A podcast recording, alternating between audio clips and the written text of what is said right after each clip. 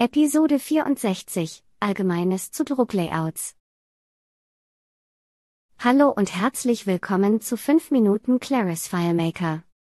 Wer in FileMaker Drucklayouts plant, ist gut beraten, sich zuvor ein paar allgemeine Gedanken und auch vielleicht Tests zu machen.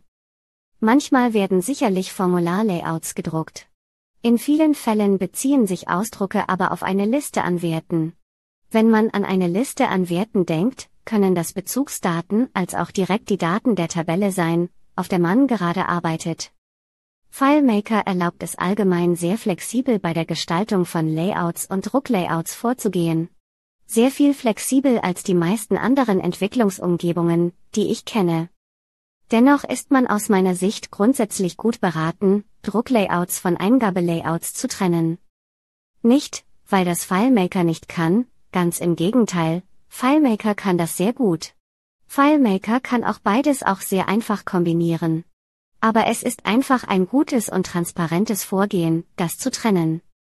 In FileMaker ist es ein leichtes, ein Eingabelayout zu bauen, welches man auch für den Ausdruck verwendet, indem man im Druckmodus und in der Druckvorschau zum Beispiel Buttons und andere Elemente, die man bei der Dateneingabe braucht, einfach ausblendet.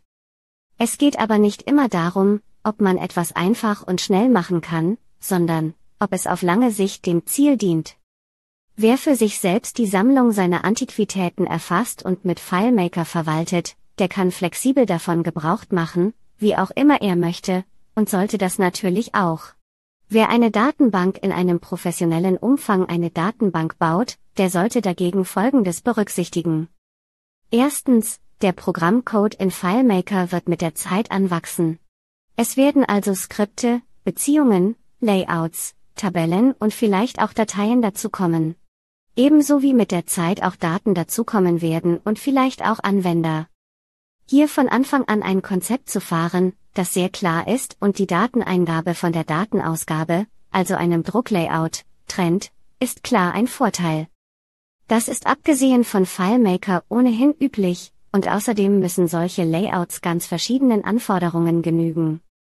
Ein Eingabelayout mag mit einem Portal zur Eingabe von Rechnungspositionen gut beraten sein.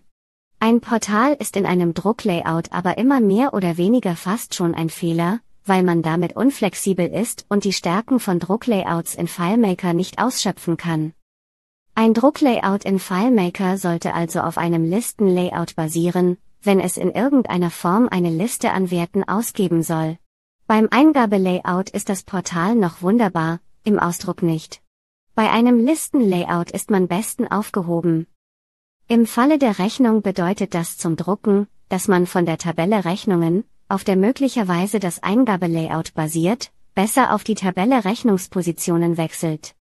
Basiert das Drucklayout auf den Positionen, kann es als Liste definieren. Damit lassen sich dann alle Stärken ausspielen. Man ist beim dynamischen Anpassen von Datenfeldern für den Ausdruck wie auch beim Seitenumbruch wirklich am flexibelsten. Das gibt das Portal im Vergleich einfach nicht her. Das Portal ist insgesamt denkbar ungeeignet für die Verwendung in Drucklayouts. Zum Beispiel ist die in Drucklayouts wichtige Option, Felder, und auch teilweise andere Objekte, dynamisch anpassen zu können, nur eingeschränkt möglich. Diese Funktion ermöglicht dagegen in Listenlayouts ein wirklich perfektes Designen, damit in größeren Feldern nur das gezeigt wird, was auch Text enthält und der Rest an leerem Platz verschwindet und andere Objekte daran passend angefügt werden. Ebenso lassen sich durch mehrere Ebenen der Sortierung die Daten in einer Liste natürlich nach Belieben gruppieren. Eine Stärke dabei ist, dass ich zum Beispiel drei oder vier Teilauswertungsbereiche definieren kann. Und je nachdem, in welcher Reihenfolge ich dann per Skript für das Layout sortiere, passt sich die Auswertung und Gruppierung in den Teilbereichen entsprechend an. Und wenn ich drei Teilauswertungsbereiche habe und ich sortiere nur nach einem oder zwei, so wird der dritte Bereich gar nicht angezeigt, also nach ihm auch nicht gruppiert. Ebenso kann ich mein Listenlayout duplizieren und beim Duplikat den Datenteil ganz einfach weglassen und so nur gruppierte Daten anzeigen. Die Möglichkeiten, was sich damit alles machen lässt, sind mehr oder weniger unbegrenzt. Webviewer sollte man ebenfalls vermeiden, da diese im Allgemeinen ebenso unflexibel sind wie in Weblayout direkt aus dem Browser zu drucken. Briefpapiere und Logos lassen sich in FileMaker auf die verschiedensten Arten hinterlegen. In Containerfeldern oder direkt im Layout lassen sich Logos und Briefköpfe exakt platzieren und sich das gewünschte Ergebnis erzielen. Inzwischen kann man in FileMaker seit längerem auch im Ausdruck Briefpapiere mit vertikaler Adresszeile und entsprechenden vertikalen Logo gut umsetzen. Wird anstatt eines Logos oder eines Briefkopfes mit Fußzeile ein rechts oder links angeordnetes vertikal verlaufendes Logo und Briefkopf verwendet, lässt sich das zwar nicht erfolgreich mittels eines Containerfelds verwalten, aber man kann das gesamte Briefpapier in DIN A4 als Layout-Hintergrund hinterlegen. Das funktioniert dann bei einer einfachen Liste wunderbar.